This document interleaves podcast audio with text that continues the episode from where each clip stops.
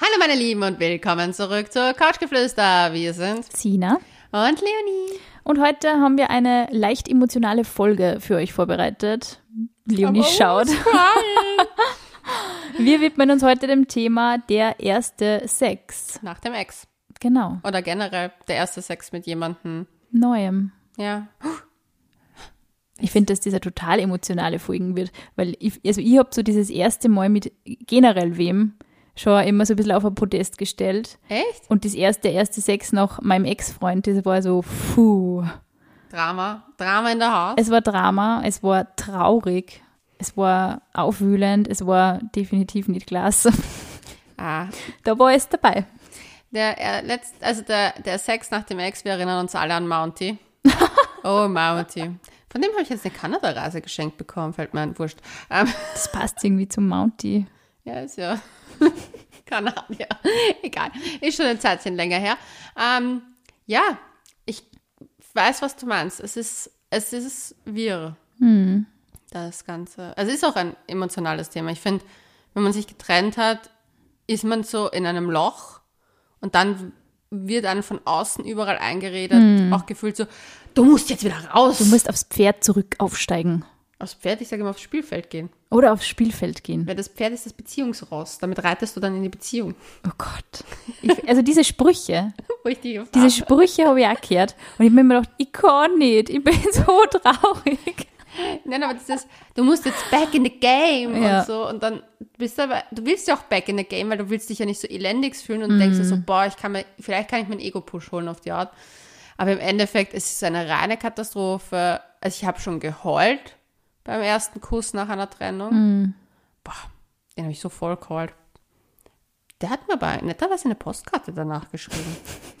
Mir fallen lauter komische Geschichten gerade ein. Die Typen sagen sie bei dir auf sehr lustige Arten und Weisen erkenntlich. Das mit dem Heulen kenne ich voll, das habe ich auch gehabt. Ja. Während dem Sex habe ich es noch nie gehabt, aber Ja, aber beim und auf Schmusen habe ich das, habe ich das auch schon gehabt. Nicht, also so richtig geheult, nicht, aber so Tränchen. Und da ich mir dann gesagt habe, so, ey, ich glaube, das bin ich noch nicht bereit dafür, ich fahre jetzt und das ist mir irgendwie nur zu steil. Ja, aber das war bei mir eben auch so. Ich habe dieses, ich habe an dem Abend bei der Hinfahrt zu der Party erfahren, hey, das wollte ich dir jetzt eigentlich noch nicht sagen, aber dein Ex ist auf Tinder, meine Schwester hat ihn gesehen. Oh Gott. Und ich so, Danke Alkohol? für die Info. Alkohol, Junge, halbwegs passabel hübsch aussehender Junge, wo ist der? Dann hatte ich beides in der Hand. Oh mein Gott, aber hast du also das Gefühl, wenn man das, wenn man das nicht macht oder wenn halt zum Beispiel so der, der Ex jetzt in deinem Fall, der Ex so, also vor dir auf Tinder ist oder vor dir irgendwie schmust oder wieder Beziehung hat, hast du dich dann auch so ein bisschen wie ein Loser gefühlt? Ich habe mir immer gedacht, ich muss irgendwas gewinnen. Ich muss das Race gewinnen, um das, wem ist am schnellsten wurscht. Also ich bei meinem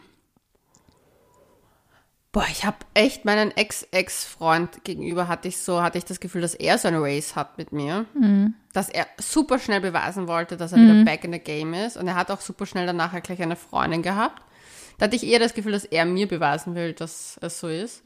Da war ich aber gegenüber ihm sehr gechillt, weil ich mir gedacht habe, ich bin einfach nur froh, dass das halt vorbei ist. Für mich war das einfach der bessere, die bessere Lösung. Aber bei meinem letzten Ex war es schon so, dass ich das Anfang auf jeden Fall stark hatte. Dieses, dieses, ich war eifersüchtig einfach noch. Also ich war noch eifersüchtig auf, auf das. Aber im Endeffekt, jetzt rückblickend, denke ich mir, Männer gehen halt trotzdem anders damit um, oft. Also ich glaube, dass Frauen länger in, nach einer Trennung den Trennungsschmerz, also so, die trennen sich und danach sind sie traurig. Und dann, wenn sie nicht mehr traurig sind, fangen sie an, wieder sich normal, unter Anführungszeichen jetzt hier. Und sie kosten den Trennungsschmerz, glaube ich, ein bisschen bewusster aus. Ja, ich glaube, und Männer sind so, oh, ja, muss ich nicht unbedingt, dass das jeder merkt oder so. und verdrängen halt am Anfang voll viel und die, die brocken dann voll rein nach zwei, drei Monaten. Also die sind dann voll in diesen, in der Gibt es Phase. ja irgendwie Meinungen Studien, von. Psychologinnen und Psychologen auch dazu, ja, dass Männer länger an Trennungen arbeiten. Also ich weiß nicht, ob man das pauschal sagen kann, aber ich glaube schon, dass wenn man es eben nie so richtig verarbeitet oder sich dem aktiv widmet, dass man einfach länger damit hadert. Das glaube ich Ja, schon. aber ich weiß, ich habe dieses, dieses Battle, da wollte ich nie sein. Mhm. Und ich habe auch immer das gehasst, wenn, wenn ich da so reingemanövriert worden bin. Mhm. Ich hatte einmal ein Gespräch mit einem Ex, Ex, Ex, Ex, Ex, Ex-Freund. Und das war so, der hat sich unbedingt mit mir treffen wollen nach der Trennung. Und ich mir gedacht, wozu? Auf, äh, wollen wir jetzt auf ein Bier gehen? Weil ähm, das war. So gleich nach der Trennung. Nein, nicht gleich, aber halt so, den, das war ja der, den ich betrogen habe. Mhm. Und das war einfach nur ein Show-off, dass er jetzt Sport macht und dass er das macht und ah, okay. jenes. Und ich habe mir so gedacht, so, okay, du brauchst das gerade für dein Ego. Mhm. Mich interessiert der Schmarrn nicht. Wo ist mein Bier? Bin da im Café Europa gesessen und habe gedacht, wo ist mein fucking Bier? Nee, aber es ist echt immer so, dass man sich halt vor dem Ex oder vor der Ex halt immer irgendwie was beweisen möchte dann. Das ist, ich finde, dass das, da merkst du aber dann auch richtig, wie, welche Rolle das eigene Ego spielt bei dem. Also nicht nur das Verletztsein oder der Schmerz, sondern halt auch vor allem das Ego und der Stolz. Ja, also ich hatte halt den Druck, dass ich das Gefühl hatte, wenn ich nicht weitermache, dass ich, dass ich ewig in dem Schmerz hängen bleibe. Mm. Das war eher meine Panik. Weniger meinem Ex-Freund gegenüber, dass ich jetzt ihm was beweisen wollte, sondern eher, dass ich einfach nicht diesen Schmerz für Ewigkeiten mit mir mitschleppen wollte. Und es hat ja eh Ewigkeiten gedauert im Endeffekt, bis sich das endgültig für mich aufgelöst hat, alles. Mhm. Aber es hat dann eigentlich erst mit dem wieder neu daten und andere Menschen kennenlernen, mhm die richtige Verarbeitung stattgefunden und das richtige Bearbeiten des, der Trennung auch, weil am Anfang fand ich, war ich nur in dem Trennungsschmerz drin und erst, wie ich eigentlich angefangen habe, wieder zu daten, ja. habe ich Sachen verarbeitet und Sachen erkannt und einarbeiten können in mein mhm, neues Leben. Cool. Und ich glaube halt dieses, was du damals gesagt hast, man lernt nur durch neue Beziehungen Beziehung lernen. Ja. Also, dass man die Beziehung braucht, um, um sie zu erlernen. Und das finde ich stimmt voll. Ja. Mir hat aber, muss ich auch ehrlich sagen, mein Fasten, mein Männerfasten im, in der Osterzeit geholfen. Das hat ja. mir extremst geholfen. Ja, dass man einfach auch wieder den Blick ein bisschen so von dem Thema runternimmt und auf sich selber zurückrichtet, finde ich auch extrem wichtig. Aber es, es ist also ich kann mich nur erinnern, ich kann mich zurückerinnern, es ist schon wirklich lange her. Also das war die einzige und die schlimmste Trennung in meinem Leben bisher und die war mit 19, knapp 19, 18, 19, ja hoffentlich. Ähm, und ich habe sehr lange gebraucht, irgendwie das zu verarbeiten. Einfach auch, das war wirklich, würde ich echt im Nachhinein sagen, ein bisschen so ein Trauma, weil mir das auch denn das Vertrauen in Männer irgendwie so ein bisschen genommen hat wahrscheinlich habe ich mit dem eh schon immer so gehadert, aber da ist man halt das nochmal, echt so, alle Typen sind gleich, was, das, was man sich halt dann immer denkt irgendwie. Vor allem mit 19. Ja, das, ja ich weiß nicht, irgendwie habe ich dann auch extra, also davor eigentlich nie, weil ich ja immer sehr viele männliche Freunde gehabt habe und, und nie das Gefühl gehabt habe, dass das Ärsche waren, die irgendwie Mädels ausnutzen oder so. Mhm. Aber dann irgendwie, ich weiß nicht, habe ich ja irgendwie so diese schmerzhaften Erfahrungen bewusst gesucht, ich weiß es nicht, aber ich kann mich auch noch so erinnern, das Gefühl, wenn ich dann so auf die ersten Dates gegangen bin, Mhm. Und ich bin dann nur dort gesessen und ich habe mir echt gedacht, Alter, eigentlich bin ich über meinen Ex-Freund sowas von überhaupt nicht hinweg. Und mhm. ich sitze da mit einem Typ und ich muss, und der Typ ist nett und der Typ ist fesch, aber es tut mir leid, ich kann mir einfach nicht dem widmen, was der sagt. Und es, es, ich kann einfach, ich kann nur Interesse heucheln, aber ich kann, ich kann oh Gott, nicht Interess, so gut, interessant finden. Und ich habe mir immer gedacht, aber ich muss das da weil ich sonst immer und immer wieder mich gedanklich um diesen Ex-Typ kreisen los und das bocke ich einfach nicht. Ich meine, ich habe dann wirklich echt schon mir gedacht, sollte ich mir jetzt vielleicht therapeutische Hilfe holen, weil ich halt ja. dann echt schon so das Gefühl gehabt habe, ich bin so obsessed mit dem. Das Gefühl mit der Obsession ist noch, sage ich mal, ein, zwei Jahre war es weg. Aber, oder zumindest halbwegs so, dass ich es echt im Griff gehabt habe und mir auch für den neuen so ein bisschen öffnen habe können. Aber in der Zeit, akut nach der Trennung, so, und da bin ich in eine neue Stadt gezogen. Es war alles neu, es war alles so, oh Gott, wie funktioniert das in der großen Stadt? Aber da habe ich mir echt gedacht, Wahnsinn, ich, ich muss da sitzen und ich muss so da, haha, ja, hallo, ich mache das und ich studiere das, mhm, ja, voll interessant, was du machst. Und in Wahrheit habe ich mir nur gedacht, ich möchte einfach nur, weiß ich nicht, daheim sitzen und traurig sein. Aber ja. vielleicht war es für mich auch noch zu bald. Kann auch sein. Das glaube ich nämlich, weil das ist genau das, was ich gelernt habe, auch durchs Männerfasten. Das war ja eigentlich eher wegen einem Gespusi. Ähm, aber da habe ich echt gelernt, dass es, dass, egal wen ich da gedatet hätte, ich habe immer einen Vergleich mhm. gezogen. Natürlich vergleicht man immer irgendwo ein bisschen Sachen. Ja. Aber es war immer so, die Interesse war nicht da. Voll. Dieses, mein Fokuspunkt ist noch immer, warum hat das nicht funktioniert, warum hat das nicht funktioniert, ja. warum ist der so oder, oder das ist diese, dieses Rad, das sich durchgehend dreht im Kopf. Es ist so anstrengend. Es ist, es ist wie Mühlen, die mhm. sind so unangenehm, das zermürbt dich auch Voll. super. Und dann war es immer so, ich habe eigentlich null Bock, aber ich muss das jetzt machen. Genau das Gleiche, aber im Endeffekt habe ich mir mich rausgebracht aus der ganzen Situation, indem ich dieses Männerfasten gemacht habe und gesagt habe, ich bin jetzt einfach mal fix alleine und lass alles weg. Mhm und bin nur mit mir und dann, wenn ich das Gefühl habe, es da ist wieder dieses, da gibt es dann diesen einen Moment und ich weiß noch ganz genau, wie sich dieser Moment einmal angefühlt hat, nach einer Trennung von jemandem, das war auch noch so ein Gespuse, aber es war sehr intensiv. Ich kann mich noch genau erinnern, da bin ich gegangen, es hat die Sonne gesch gesch geschienen. Mhm. Geschienen, ja. geschienen. Und es war ein Herbsttag und auf einmal war mein Herz wieder leicht. Ja, boah. Und es ist dieser Moment, ja. er kommt und bis dahin. So ein bisschen Hoffnung, boah. Ja, und auf einmal, und danach kann man wieder daten mit ja. einem freieren Geist und ja. einem freieren Herzen. Ja, Aber dieser Moment muss man irgendwie abwarten. Und es ist so unerträglich und man macht es eh nie wirklich so.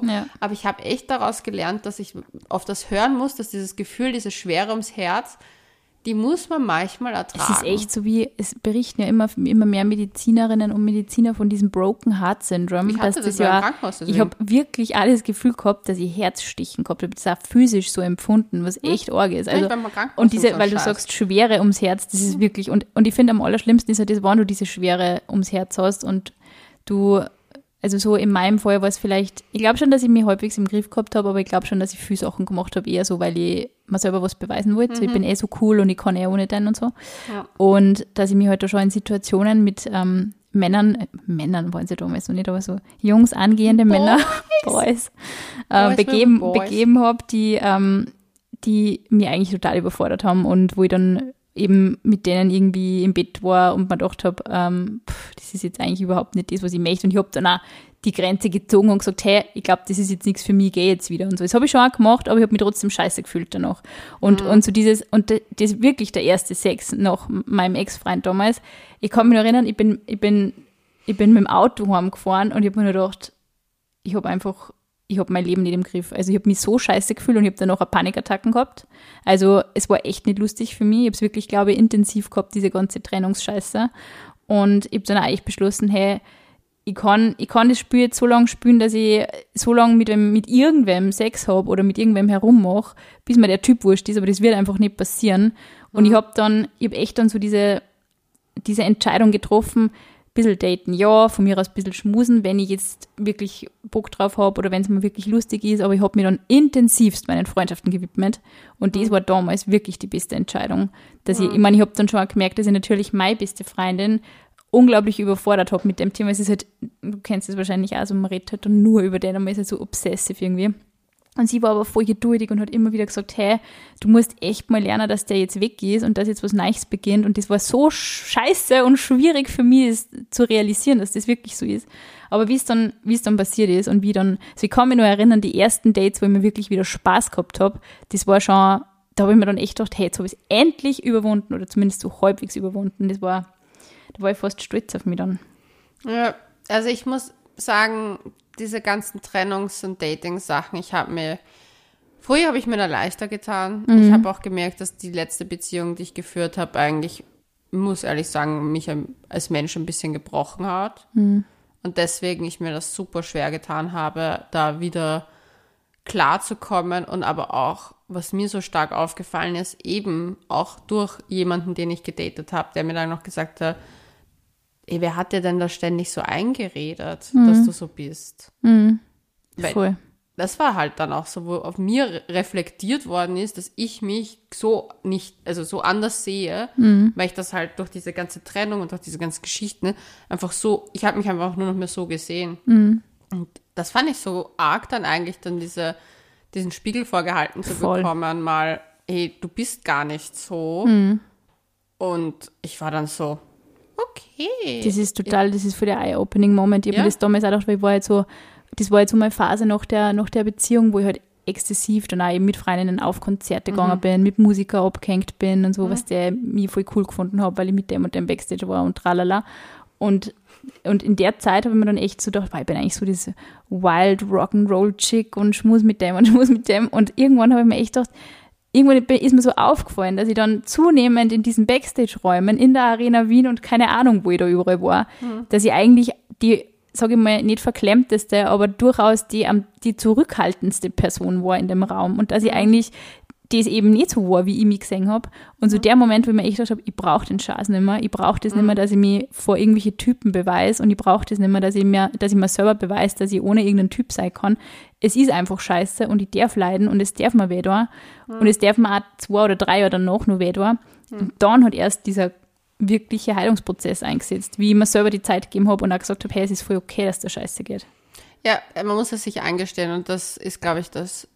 Das ist auch etwas, was sehr schwierig ist für viele. Mhm. Und was mir aber auffällt, wenn ich mir halt zum Beispiel Freundinnen ansehe, oft die oder halt Bekannte von mir, die ähm, in diesen Dating-Games sind, dass die so oft die Geschichte ihres Ex-Freundes daten. Im ja, Sinne von, war, ja, ich habe einmal so gelitten, Ja. ich date jetzt wieder einen und leide. ja, Und wirklich, als ob es, also als, als, als ob sie nur diesen einen Weg kennen. Also Ja. als ob du bei A startest und du weißt, wie B ausgeht und du gehst den immer wieder und immer Ja. wenn du bei B bist, nimmst du dir den nächsten und Voll. dann datest die gleiche Story. Ja. Und das sehe ich so oft und das liegt daran, und das ist halt einfach in der Psychotherapie so, dass wenn man halt an etwas erlebt hat, man versucht immer einen neuen Lösungsansatz zu bekommen, eigentlich, und geht aber Geschichten immer wieder neu durch. Zum Beispiel, ähm, dass die sind schwer zu beschreiben, aber zum Beispiel, du versuchst es ja dann anders aufzulösen. Du willst es verstehen, warum es genauso passiert ist und deswegen begibst du dich nochmal in nur mal in die Situation. Situation, ja. Und das ist halt so schwierig, aber zu durchbrechen, diesen Kreislauf, dass du einfach sagst, okay, ich lasse es sein. Mhm. Das ist, wie es ist. Ich kann nichts daran ändern und ich ändere aber mein Verhalten, indem ich nicht mehr solche Typen Genau, date. voll. Und das ist halt, das, das ist ein riesiger Teufelskreis. Also ich sehe das Voll, bei ganz vielen, voll. die halt diesen, diesen Teufelskreis einfach leben und daten und dann halt immer wieder sich die Frage stellen, ja, warum sind dann alle gleich und ich komme immer mit Voll. gleichen. Ja, Das ist, es ist leider wirklich so, dass man sich das sucht. ja. Und ich wollte das auch so viele Jahre nicht einsehen, dass ich mir immer, also ich habe ein nicht so schönes erstes Mal gehabt, wie wir alle wissen. Ähm, nämlich wirklich jetzt schon alle. ähm, aber ich habe einfach jetzt, jetzt, über zehn Jahre später, fucking fast 15 Jahre später, weiß ich einfach, dass ich einfach extremst lange Zeit dieses Trauma immer wieder durchgelebt haben wollte und deswegen auch keinen Erfolg hatte in der Liebe, Ja. weil ich immer wieder mir das versucht habe, irgendwie zu holen. Voll, voll. Diese, diese Machtsituation auch wieder zurückzubekommen. Ist ja, Ja. oft ein Machtdenken, Ja, ja, Ego-Macht. Und erst wie ich das wirklich mal jetzt wirklich auch aufgebrochen habe in diesen Männerfasten, wirklich, ich bin nochmal alle Stories durchgegangen. Ich bin jede einzelne Beziehung durchgegangen, jede einzelne, nicht jede einzelne sexuelle Begegnung, das ist lang gewesen, wird das Männerfasten länger dauern müssen, aber jede Be Be sexuelle Begegnung, die mich geprägt hat, Ja, durchgegangen, habe sie mir angesehen, habe sie aufgeschlüsselt und bin auf, immer auf die gleiche Sache gekommen, dass es bin, ich habe meine Grenzen nicht eingehalten und so weiter. Und Ja. dann habe ich aber gemerkt, okay, wenn ich das nicht ändere, werde ich immer wieder an die gleiche Stelle kommen. ja. Und wie du gesagt hast, sich auf sich konzentrieren, auf die Freunde, auf das, was einen gut tut, hilft einen extrem Voll. stark, die Grenzen zu erkennen. Ja, das, Das ist, das, das, mit den Grenzen ist so ein Riesenthema für mich. Ich habe mir gedacht, ach, ich habe keine Grenzen, ich bin so super aufgeschlossen, bla bla bla. Aber ich, hab- also ich glaube, Grenzen sind super Regeln. ich glaub, dass ich wirklich meine Grenzen erst angefangen habe zu respektieren, wie zu der Zeit, wo ich meinen Freund kennengelernt habe. Wo ich mir auch gedacht habe, ich date halt jetzt, also ich habe den ja über, über Tinder eben kennengelernt und ich habe mir echt gedacht, ich date jetzt mal wirklich nach meinen Bedingungen und ich date jetzt einfach mal, wenn der gut zu mir ist. Und, und, und der nicht nur Lederjacken, Fuckboy-Coolness ausstreut und in Wahrheit äh, irgendwie so ein gebrochener Mensch ist, der andere Menschen unglücklich machen möchte. Und das war mir schon wichtig. Ja, wirklich. Ich habe echt so das Gefühl gehabt, so kaum, also ich habe hab immer wieder von einigen Freundinnen gesagt gekriegt, auch, die relativ stabile Beziehungen auch haben, so, hey, du suchst dir wirklich immer die gleichen Typen aus und dieser tatsächlich optisch. Und das ist mir dann erst aufgefallen, so wirklich, nämlich wirklich die gleichen Typen. Und eigentlich waren das Männer, wo ich mir gedacht habe, nie im Leben säge ich mich mit diesen Typen bei meiner Mama daheim sitzen und mit denen irgendwie mit meiner Mama reden oder in fünf oder zehn Jahren. Niemals. Und dann hab ich echt so, das gibt's ja nicht, was mache ich denn da eigentlich? Und ich wollte da irgendwie wahrscheinlich auch immer wieder so diese Situation mit meinem Ex-Freund irgendwie für mich verstehen oder irgendwas anderes oder cooler machen für, oder irgendwie in einer Machtsituation wieder zurückkommen. Ich weiß es nicht. Aber ich habe dann echt mir gedacht, na, danke, es zappt mir nicht mehr kann solche Männer nicht mehr daten. Ja, ich wollte mir selber was beweisen auf alle Fälle. Ja, und das ist halt das Ding und das, ich glaube, dass es halt viele, wenn sie so eine Hardcore-Trennung hatten oder halt generell, wenn sie da irgendwie eine sehr emotionale Sache hinter sich gelassen haben, dass oft in dieses, in dieses mhm. Hamsterrad reinkommen. Das Problem ist das, wie komme ich da wieder raus? Ja, voll. Weil das Ding ist, man kann das schon, also ich weiß eins zu eins, dass das Gespuse, was ich nach meinem Ex-Typen gedatet habe, einfach, der war ja im Prinzip Nähe-Distanz-Spiel Deluxe again. Mhm. Again. Ja, wieder. Ja. Und ich habe es aber rechtzeitig erkannt und konnte mich halt viel schneller lösen. Ja. Und zum Beispiel, ähm, jetzt hatte ich eben das Erlebnis mit jemandem, der wo es ganz anders ist und wo auch die Gespräche komplett anders sind, also mhm. wo halt also Thematiken irgendwie, also diese, es ist viel luftiger und ja, luftig. Du, sag, du, sagst es und ich spüre das, ich spür das ja. Gefühl, wirklich. Weil wenn du dann wen triffst, mit dem du die zwanglos unterhalten kannst und auch über andere Themen unterhalten kannst, außer, boah, ich bin so, ich bin einfach immer schon so gewesen und ich bin so sad boy und keine das, Ahnung. Das boah. klingt jetzt urweird, aber mit dem habe ich über Sachen geredet nach dem Sex, ist ein weirdes Thema, aber dass einfach Darmbakterien 10 Kilo wiegen. It's a fucking, it's a fucking gross story eigentlich. Und in Wahrheit ist dein Bauchgefühl, wir haben nämlich über das Bauchgefühl geredet mhm. und so. Und er hat gesagt, so, naja, aber dein Bauchgefühl ist nicht nur von dir selbst gesteuert, sondern wahrscheinlich aus den Hirn, also Hirn gibt's ja nicht von Bakterien, aber halt aus der, was Bakterien wollen. Und ich schaue das an, was wollen die Bakterien? Welche Bakterien wollen was von mir? Ich war komplett verwirrt. Und er so, naja, wusstest du nicht, die wiegen 10 Kilo. Und da habe ich aber gemerkt, anhand dieses Gesprächs, das ist, das ist der wir haben uns einfach nett unterhalten. Ja. Da ging es nicht um, ich bin cool und ich mache ich mach Festivals, ich baue einen Club, ich bin mhm. so ein fancy schmancy Typ. Ich habe ich hab, ich hab das alles nicht nötig und boah, und boah, Kapitalismus und ich lebe jetzt vegan, weil ich will die Welt retten. nichts gegen Veganer, wirklich nichts, absolut nichts. Aber das war halt so dieses Bla-Bla davor, dieses ja. oh, sich selbst zu verherrlichen und mhm. so. Sorgen und, und sagen, was man alles kann. Ja, und dann aber Plätzchen reden ist Plätzchen so reden wichtig. Und Insider haben. Ja, voll. Werbung. Pilzinfektionen, bakterielle Vaginose und Harnwegsinfekte betreffen ja leider sehr viele Menschen und sind leider immer noch ein Tabuthema, über das man jetzt so gern spricht. Dabei zeigen Studien, dass wenn man eine bakterielle Vaginose mit einem Antibiotikum behandelt, man die gesunde Vaginalflora zerstört. Deswegen kommt es auch häufig zu wiederkehrenden Infekten. Das kennen wahrscheinlich einige von euch da draußen. Eine gesunde Vaginalflora trägt also maßgeblich dazu bei, dass wir uns untenrum wohl und gesund fühlen. Sie verhindert, dass Keime und Pilze Infektionen auslösen und ist so wirklich wichtig für unsere Gesundheit. Was die wenigsten wissen, auch Vagina-Gesundheit beginnt im Darm. Probiotika zum Trinken sind deshalb eine verträgliche und vor allem hygienische Möglichkeit, um eine gestörte Vaginalflora wieder ins Gleichgewicht zu bringen. Omnibiotik Flora Plus ist ein spezielles Probiotikum mit Milchsäurebakterien, die sich in deiner Vagina ansiedeln und den fremden Keimen keine Chance lassen. Und dieser Effekt ist sogar in Studien bewiesen worden. Ich verwende Omnibiotik Flora Plus ja privat schon recht lange und immer während grippalen Infekten oder wenn ich mich allgemein nicht so fit fühle, einfach auch präventiv.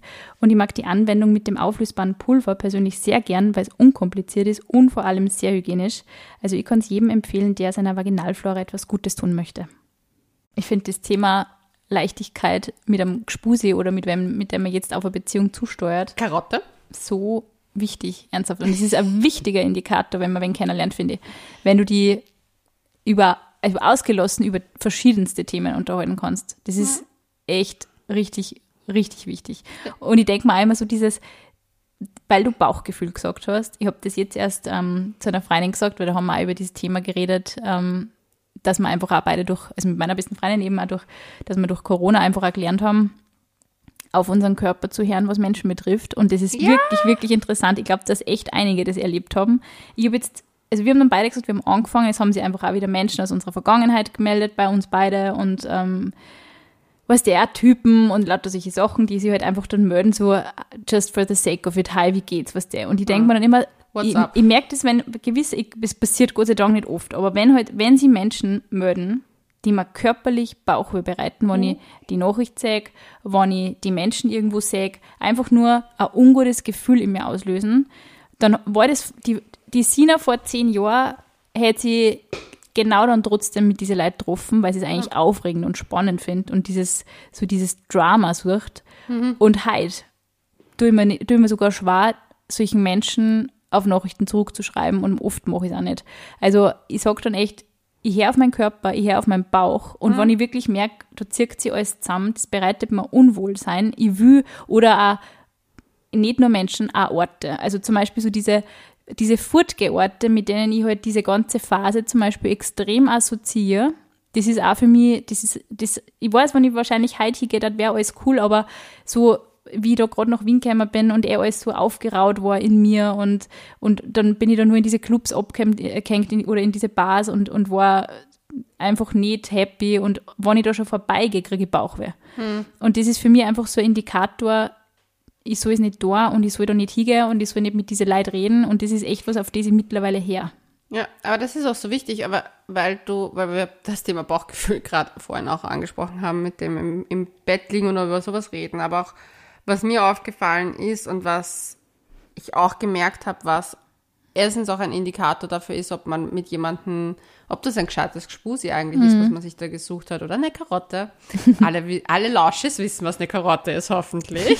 Wenn nicht, erkläre ich es kurz. Eine Karotte ist das, bevor man in einer Beziehung ist, aber man hat ein Ziel, so wie der Esel, wenn er die Karotte vorne essen möchte. Man hat schon ein Ziel. Man ist schon exklusiv, das ist die Karotte. Ähm, naja, und wenn du auf jeden Fall Gespusi oder Karotte hast, dass du einfach offen und ehrlich mit dem über jeden Scheiß reden kann. Mhm. Das ist dann nicht, klar gibt es so Sachen, wo man sich halt vielleicht ein bisschen mehr schämt oder das nicht sofort anspricht, aber es ist eine ganz andere Unterhaltungsbasis, ja, als wenn du so einen Fuckboy ja. datest, der in Wahrheit nur dein Trauma retraumatisiert. Hey, mit möchte. so einem Fuckboy würdest du zum Beispiel nie sagen, äh, ich kann halt nicht Sex haben, weil ich habe einen Harnwegsinfekt oder solche ja. Sachen. Und ich finde, und ich, weiß, dass das in, in, in, dem jungen, in den jungen Jahren, in denen ich damals Single war, mhm war das für mich so, oh mein Gott, das würde ich niemals zum Typ sagen. Ich würde niemals vor einem Typ über meine Periode reden oder lauter solche Sachen. Also das ist, das ist heute für mich was, wo ich mich selber scham dafür. Ich das Beste erzählt. Ich hatte letztens ein Interview und er fragt mich so, erste, ersten zwei Fragen so, ob es mir eh gut geht und welchen Kaffee ich will und ich so, ja, es geht so, ja, aber ich kriege halt meine Tage gerade und deswegen, da fühle ich mich einfach immer schlapp und er schaut mich so an und er so, Finde ich cool, dass du das einfach so sagst. Sollten mehr Frauen einfach so agieren. Ja, es ist wirklich, so, es sind so, man schämt sich dafür. Ja, aber ich bin halt, ich arbeite ja auch zyklisch, also ich arbeite mhm. ja nicht, während ich meine Periode habe, eigentlich. Also die ersten zwei Tage. Und das war halt, das Interview war genau in dem Zeitraum ja. und ich war so, ach, ich will jetzt nicht ja, arbeiten. Ja, dann war da, hat er gemeint, er findet das voll laber. Und ich habe dann gedacht so, man sollte das einfach wirklich immer tun mhm. können und du kannst es. Und das ist, das, das ist der große Unterschied, finde ich, wo ich auch gelernt habe, okay, wenn mir Menschen so ein Gefühl geben, dass ich nicht so sein kann, mhm. wie ich bin, wenn ich nicht so oft, wenn ich dann das Gefühl habe, ich muss mich verstellen. Ja. Und das hast du oft nach Trennungen, weil du noch selber dich nicht gefunden hast. Du hast die ja. volle Identitäts Identitätsstörung in Wahrheit. So hatte ich das damals. Du wusst, weißt nicht mehr, wer du bist, weil du warst ein Wir und jetzt bist du wieder ein ja, Ich. Voll. Aber wer bin ich als Ich alleine? Ja. Gehe ich wirklich gerne ins Fitnessstudio oder bin ich das nur gerne gegangen, weil mein Partner das mhm. brauchte? Du hast da voll eine, irgendwie so eine kleine mini Ja, das ist für die Identitäts... Ähm, Suche. Es startet dann, glaub, startet ja. aber, glaube ich, wirklich nach jeder Beziehung und auch ja. egal in welchem Alter man ist. Ja, na klar, und ich finde, das ist auch vollkommen legitim, weil ja. das, man muss sich ja neu finden, aber genau in der Zeit kommt man oft dann an Leute, wo man sich so ein Bild von sich aufbaut mhm. und nicht viel aber über sich reden kann in Wahrheit auch. Es ist ganz weird. Also ja, ich hatte das so. Und ich glaube krass. ganz ehrlich, ich meine, ich finde es total sensationell, wenn Frauen das Kindern sie von Bett zu Bett irgendwie handeln und absolut ihren Spaß haben. Ich finde es geil und ich möchte Samantha. Ich möchte also ich würde selber gern China, aber ich weiß einfach, dass ich es nicht kann. Und das ist für mich, also ich habe immer mit Bewunderung eben solche, solche Freundinnen auch gehabt, die das total gut China haben und die so, ja, halt mit dem, morgen mit dem, das passt das ist lustig, der ist hot und ist mir wurscht, ob mich der wieder anruft. Aber für mich war das immer so, ah, ich möchte auch so sein, ich möchte das auch gerne China und ich möchte auch gerne meinen Spaß am China. Aber in Wahrheit habe ich eigentlich gewusst, jedes Mal, wenn dann sowas war und wenn ich mit irgendwem intim worden bin, auf welcher Ebene jetzt auch immer, also das kann auch wirklich nur gewesen sein, dass man einfach mal vor irgendwem Wildfremden sein Herz beim Furtge ausschüttet, bin ich einfach heimgegangen und habe mich scheiße gefühlt. Und man dachte, eigentlich sind das Themen, die ich nicht mit einem Wildfremden diskutieren will. Und ja. da will ich das will mit meiner Freundin oder mit meiner Mama diskutieren oder mit meiner Schwester, aber nicht mit irgendeinem besoffenen Typ in einer Bar. Und das war mir eine Zeit lang lustig, aber das war halt auch so Thema, die eigenen Grenzen überhaupt nicht respektieren und sie dann immer mehr aufrauen und immer mehr selber kaputt machen bis zu einem gewissen Grad. Und das, da hat halt teilweise Sex auch dazu gehört. Lustigerweise sicher nicht mit jedem, Aber in der Phase, wo ich eben so akut heartbroken war, war das schon sicher nicht gut für mich. Ich muss ja sagen, weil ich kenne viele Leute und ich glaube, ich tendenziell bin auch eher jemand, der mit vielen rumgeschmust hat in zur Zeit und war so, ja, ist mir egal, ist mir egal. Es ist niemandem egal. Hm. Es ist klar, man redet sich das lange Zeit selber stark ein, aber es hat immer einen Ursprung. Hm. Und oft sind so diese Bindungsangst, die dahinter steht, eine riesige Verlustangst. Hm. Also eben, viele Psychotherapeuten sagen das eben auch, dass es eben die Bindungsangst ja aus der Verlustangst in Wahrheit entsteht, weil die Leute wollen sich nicht binden, weil sie Angst haben, verlassen zu werden, weil sie da was erlebt haben in ihrem Leben, was sie geprägt hat, so stark, dass sie sich davor scheuen. Cool. Und ich habe gemerkt, in der Zeit, wo ich sozusagen sehr bindungsängstlich war, oder halt das Ding und dieses Whole Life, wie man dazu immer so lustig sagt, und alles ist easy cheesy und ich habe ein Gspusi-Radl von drei Typen immer am Start gehabt. In Wahrheit, es hat nur Ablenkung besorgt, weil ich mich nicht mit meinen inneren Verletzungen kümmern wollte. Ich wollte mein Ego pushen, ich wollte mich gut fühlen, ich wollte high on love und so sein. Ja, also es war dieses, so wie Leute halt Alkohol trinken, ist Nervengift. Klar trinkt man mal gerne ein Gläschen Wein, aber ganz viele Menschen hauen sich extrem viel Alkohol rein, haben nie Sex, ohne vor Alkohol getrunken ja. zu haben. Das ist weil, auch so ein Indikator, ob man ja. mit dem Sex haben kann, ohne dass man hammered ist. Ja. Wo, woher kommt, also ich meine, wie, ich wirklich mal eine Frage nach da draußen. Wie viele hatten die letzten zwei Jahre, wenn sie Single waren, nüchtern Sex. Ich glaube, dass mir überhaupt in meiner ganzen Single-Zeit vielleicht drei Typen einfallen, mit denen ich wirklich 100% nüchtern Sex gehabt habe. Beim ersten Mal? Ja, und das finde ich Erschreckend. Finde ich eigentlich arg, ja. ja. Also also eben das schon eben sicher immer bis zum gewissen Grad Mut angetrunken. Also Eben, sicher nicht bis zur Besinnungslosigkeit, das habe ich nie ja. gemacht, also da war ja nie mit dem heimgegangen. Aber einfach auch so, bah, okay, jetzt kommt der und jetzt trinken wir gleich mal ein Glas. Ich meine, sicher, ich habe das natürlich auch mit meinem Freund gehabt, dass man sich ja halt trifft ja. und so. Aber es war, ich sag mal so, das erste Tinder-Date war definitiv bei uns nicht voll ansaufen, überhaupt nicht. Das war unter der Woche und wir sind am Abend heimgefahren, aber es war einfach so, du hast einfach die Person auch nüchtern wahrnehmen können und du hast da gewusst, Spazieren? Wie riecht der, wie schaut der aus und so. Ja, irgendwie, ja, das, wir waren zwar schon in einer Bar, aber es war, wir haben schon, irgendwie habe ich das Gefühl gehabt, wenn es jetzt beim Furtge passiert war, hätte ich mich wahrscheinlich nicht so gut an ihn erinnern können. Ja. Und das ist, also, Nächster Insgesamt glaube ich auch, dass mir wirklich nur zwei oder drei Typen einfallen in dieser Single-Phase, mit denen ich auch wirklich, wo ich mich danach auch nicht scheiße gefühlt habe. Also ich kann mich nur erinnern, der erste Sex ähm, nach meiner Trennung, bei dem ich mich gut gefühlt habe. Und das hat wirklich, das ist, hat wirklich lange gedauert. Ich glaube, dass das noch vier Jahre oder so war.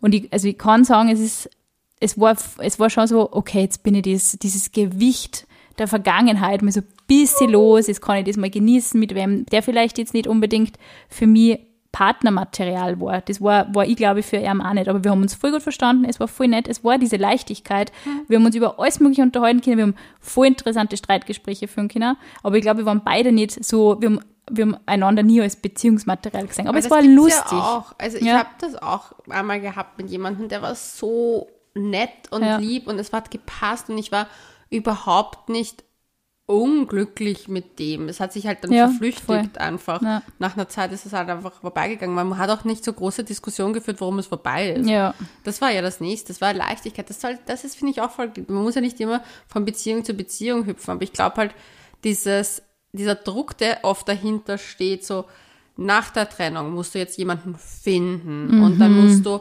musst du der Game, Gameplayer werden. Du musst dann aber voll performen im Prinzip sozusagen auf die Art. Und ich meine, oft sucht man ja Nähe und Zärtlichkeit, weil man das so sehr vermisst und nicht den Sex. Mhm. Also, also ich habe Sex nicht so sehr vermisst, wie einfach je, neben jemanden zu sein. Ja, oder einmal wenn spüren und ja. streicheln und küssen und solche Sachen. Ja. Oder halt auch einfach nur Netflix schauen. Mhm. Einfach dieses eingekuschelt sein, weil das macht man halt unter Freunden dann trotzdem nicht so.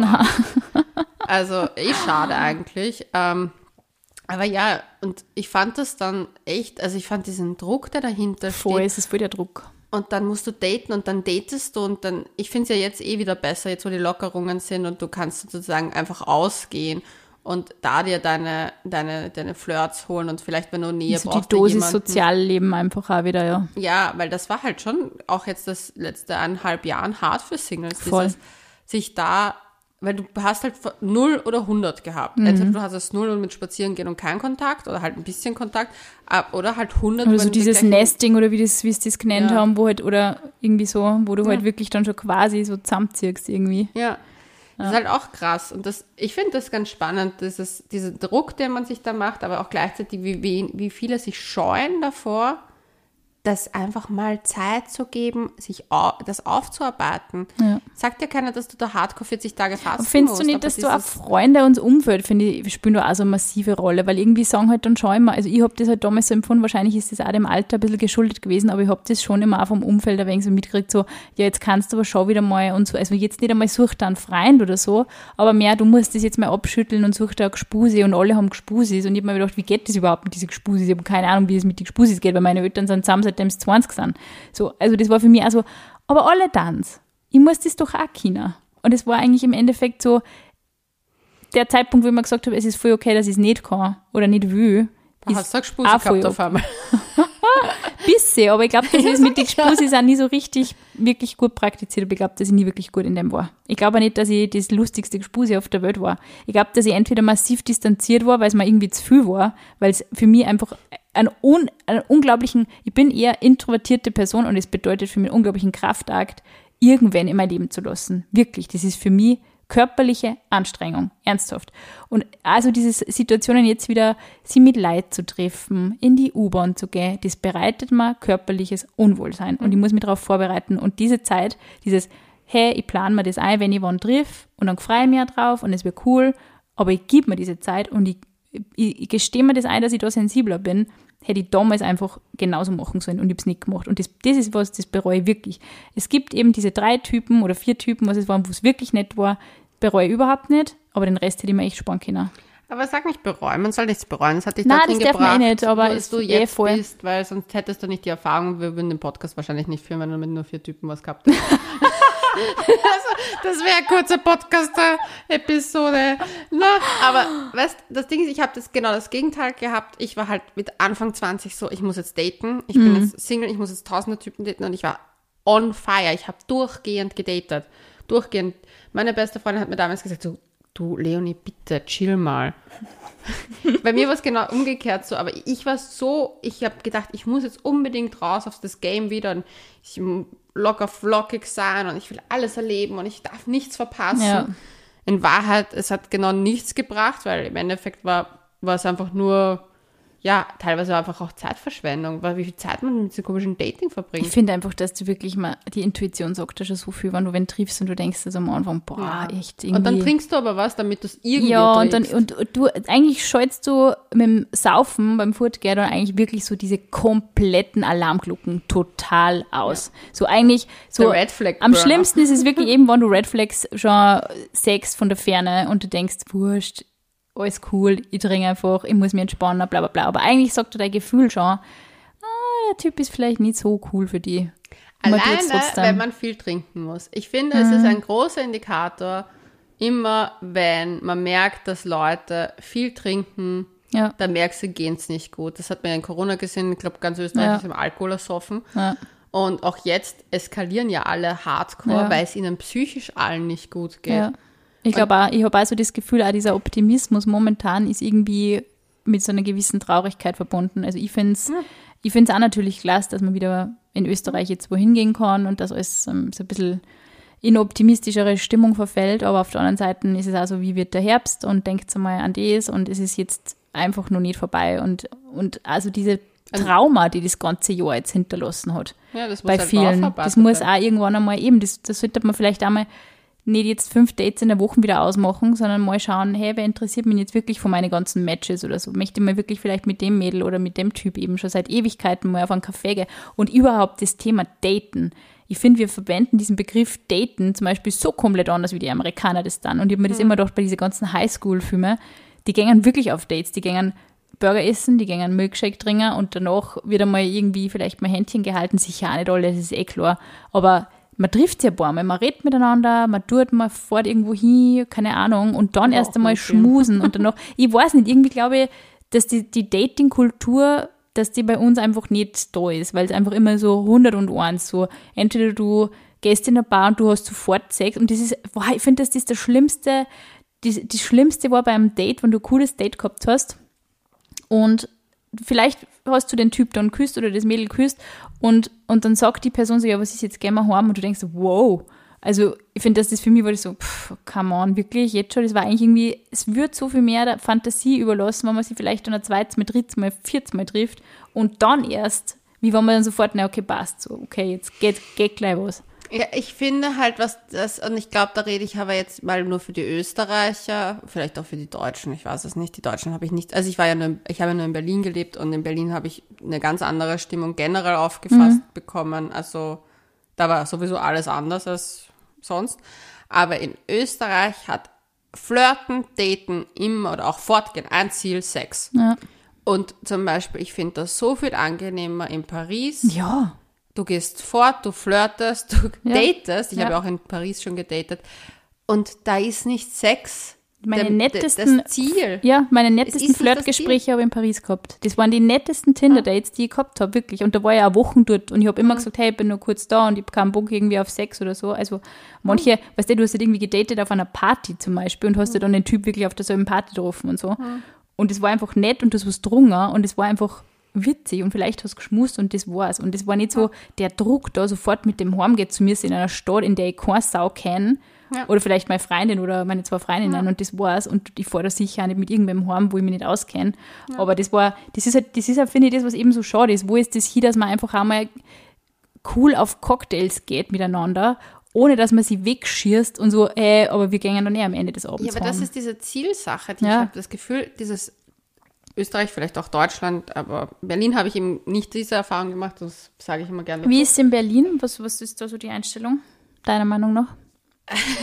ich habe zwei Einstellungen zu Berlin.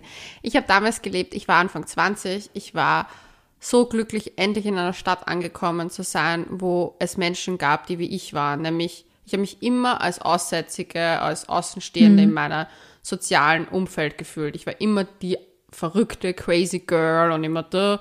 Und dort in Berlin war ich endlich mal eine normale. Fällt mir doch nicht auf, gell? Erstens fällt es nicht auf ja. und es war, hat sich einfach gut angefühlt. Ich war so unendlich glücklich. Keine, keine Stadt der Welt gibt mir das Gefühl wie Berlin. Mhm. Wenn ich dort ankomme, ist es für mich wie nach Hause zurückkommen. Es wird für immer meine Herzensstadt sein, weil ich mich dort einfach gefunden habe, weil ja. ich dort gelernt habe, dass ich mit all meinen Schwächen ich sein kann. Und ich war beim Dating dort, hatte ich das Gefühl schon aber, dass halt ganz viele Leute auch wie ich verletzte Seelen sind, hm. die da hinkommen und das versuchen mit ganz vielen anderen Mitteln halt irgendwie, also sei es Dating, manche halt eben diese Clubszene dort zu kompensieren, diese, dieses, mhm. dieses Gefühl, dieses, diesen Schmerz, der in Ich finde, ich habe das auch so ein bisschen so, also ich war auch in der, in der Phase, in der ich intensiv gedatet habe, sehr viel in Berlin, also da bin ich teilweise jede Woche raufgeflogen. Mhm. Oder gefahren sogar mit dem Bus, voll mhm. arg. Ja, ich auch immer. Und, und ich habe auch so das Gefühl gehabt, so endlich ist du jetzt mal eine Stadt, in der du dich nicht erklären musst. Ja. Eine Stadt, in der du nicht irgendwie die rechtfertigen musst für das, wie du ausschaust, wie du dich anziehst, ja. wenn du liebst oder was du machst. Und es ist einfach, es war einfach jeder irgendwie Frei. so willkommen auch. Das ist auch, finde ich, ganz, ein, ganz ein wichtiger Punkt gewesen. Und ich habe auch so das Gefühl gehabt, so du bist wirklich angekommen und es war gleich einfach eine Herzlichkeit da und eine coole Stimmung da. Aber auf der anderen Seite habe ich eben auch so das Gefühl gehabt, also diese Male, wo ich halt eben um vier, fünf in einem Club war und eh schon meine Freundin verloren habe und ich war halt, ich war halt nie so, ich habe halt das nie so Kinder so mich komplett gelassen. Also ich bin halt auch bei Drogen extrem mit, also ich, ich habe extremen Respekt vor Drogen und ich, so diese, diese Erfahrungen, also es gibt Erfahrungen, die lasse ich einfach gern aus. So. Mhm. Und das, ich bin dann echt da drinnen gestanden und habe gedacht, wow, die kennen das alle und machen halt alle ein Ding. Und ich habe dann so, irgendwie habe ich das Gefühl gehabt, ich habe die Traurigkeit von all diesen Menschen in diesem Raum gespürt. Mhm. Und das war irgendwie auf der einen Seite hat das sicher auch voll was Heilendes, wenn du so viel Gleichgesinnte oder Menschen triffst, die eben ähnliche Erfahrungen gemacht haben. Oder sie ja ähnlich ausgegrenzt aus der Mainstream-Gesellschaft fühlen oder gefühlt mhm. haben. Auf der anderen Seite habe ich auch gewusst, ich muss dann da schon wieder raus. Auch. Ja, ja, du kannst absehen. Das Ding ist beim Dating, was mir Berlin gelernt hat, dass ich als Frau auch Schritte machen kann. Ja, ich meine, ich habe auch nicht so gute Dates gehabt dort. Das, das war ja der eine, der mich halt alles zahlen lassen zum Beispiel. Ja, das wird daneben. Aber halt solche, solche Aktionen gab es auch. Aber die, diese Stadt hat mir gezeigt, ich kann also ich war dann dort, ich war uroft fort, wirklich super oft dort. Und ich habe Typen eingeladen. Ja. Also es war ja auch erstens, weil es günstig war dort. Aber dann hast du halt gesagt, hey, magst du ein Bier haben? Ich würde dich auf ein Bier einladen. Und es war einmal umgekehrt. Und Ja. es war, und weißt du, was ich am nettesten finde in Berlin? Und das ist mir bei jedem fucking Besuch aufgefallen. Dadurch, dass alles so übersexualisiert ist dort, das Mhm. hat ja jeder mit jedem was, die kommen klar mit einem Nein. Ja, voll. Das kann in Österreich wirst du danach beschimpft, wenn du sagst, hey, ich habe keinen Bock mit dir zu tanzen. Du, ich habe mit einem Pärchen rumgeschmust gehabt da im Sisyphos und habe dann eigentlich mir gemerkt so, ach, irgendwie ist mir das too much hier. Ja. Ich ziehe mich zurück und habe gesagt so, hey Leute, es tut mir voll leid, aber mir ist das gerade zu viel. Und die waren so, ah, ist alles okay, sollen wir dir ein Wasser holen oder so? Und ich so, nein, nein, nicht körperlich zu viel, einfach, mir ist das ein bisschen too much action jetzt gerade, Ja. ich möchte wieder einfach nur tanzen. Und so, ach so, ja, super, klar, vielleicht sehen wir uns später, Chili Ja, Vanille. voll. Dann nochmal verabschiedet, nett. Das war easy game. Ja, Und ja. es war so relaxed. Und das meine ich, das, deswegen sage ich, Berlin ist für mich anders, weil die nicht das Ziel Sex um, dies ist nicht so Fokus, es ist mehr so Pressure. am dahinter, so Menschen irgendwie äh, kennen. Also ich glaube, Begegnungen ist Ja. irgendwie so das große, das große. Begegnungen und offen und das fehlt einfach manchmal so Ja. sehr, nämlich diese Leichtigkeit auch in dem Ja, du hast Bereich. eben, wie wir ja eh schon in der letzten Folge irgendwie äh, zum Thema Dating und Finanzen gesagt haben, ähm, ich finde das Gefühl hast du in Österreich einfach, sobald du in einer Bar die von einem Typen einladen lässt, hast du das Gefühl, der erwartet jetzt irgendwas von Ja. dir. Und das Gefühl, deswegen lasse ich mir, wahrscheinlich ist das auch ein Grund, warum ich mir einfach nie gern einladen Mhm. habe lassen. Aber das ist wirklich so. Also du, du hast irgendwie so das Gefühl, der zahlt jetzt einen Spritzer und schaut er dich schon so, und jetzt? Und es ist so, ja, irgendwie so, so, okay, ja, na, keine Ahnung. Und weil auch wenn du, Blowjobs kosten auch bei Huren. Entschuldigung. Oder auch wenn du dann irgendwie sagst, hey, das ist jetzt voll nett gewesen, aber ich gehe jetzt. Und ich kenne ich kenn auch Handvoll Frauen, die das wirklich gut kennen. Also die, die dann sagen, weißt du was, das, irgendwie funktioniert das für mich nicht. Und ich denke mir so, wow, hey, du bist einfach mein Superhero. Echt, ich war so, ja, voll, unterhalten wir uns nur drei Stunden, ich möchte eigentlich schon die längste Zeit gehen, aber ja. Also ich bin da eher wirklich, das, also dass ich mir das lerne, so, hey, ich hab leider kein Interesse, sorry, Entschuldigung, ich gehe jetzt. Ich bin auch zu nett. Boah, das war echt, das war wirklich, das war, das war echt der Schritt, ja. Aber ich habe das Gefühl, über das Thema könnten wir eigentlich hier tausend Jahre und tausend Folgen. Äh, Tausend Jahre, tausend Folgen. circa. Das ist jetzt wie so ein schöner Schlagertitel. ah, habe ich dir erzählt, dass beim Schlager mein Küchenkastel runtergefallen ist? Na, Ja. bei welchem Song? Boah, ich war Tausendmal berührt. tausendmal ist nichts passiert. Jetzt haben hoffentlich alle einen Ohrwurm. Nein, aber jetzt so ein Faden verloren. Nein, da ist mir der Küchenkastel auf den Kopf gefallen. Da war ich auch ganz, ganz wirr. Schau, das bringt einfach nichts gut. Ja. So wie der Name schon sagt, Schlager. Na gut, aber lasst uns doch eure Meinung wissen. Und zwar auf Couchgeflüster.vienna auf Instagram. Und ihr könnt uns natürlich auch privat in, privat mehr oder weniger. Leonie, So nicht. Leonie unterstrich Rachel oder Sinas Insta, Sina mit H am Schluss. Ja, und bitte schreibt Sina nicht falsch. Ich muss das immer ausbessern bei Social Media. Ja, ich vergisst immer mein H. Ja. Sina, hä. So. Rückwärts Hannis gelesen. Vielleicht hilft das weiter. Ein Öl ist mein Name. Und damit sagen wir Bussi Baba und bis zum nächsten Mal.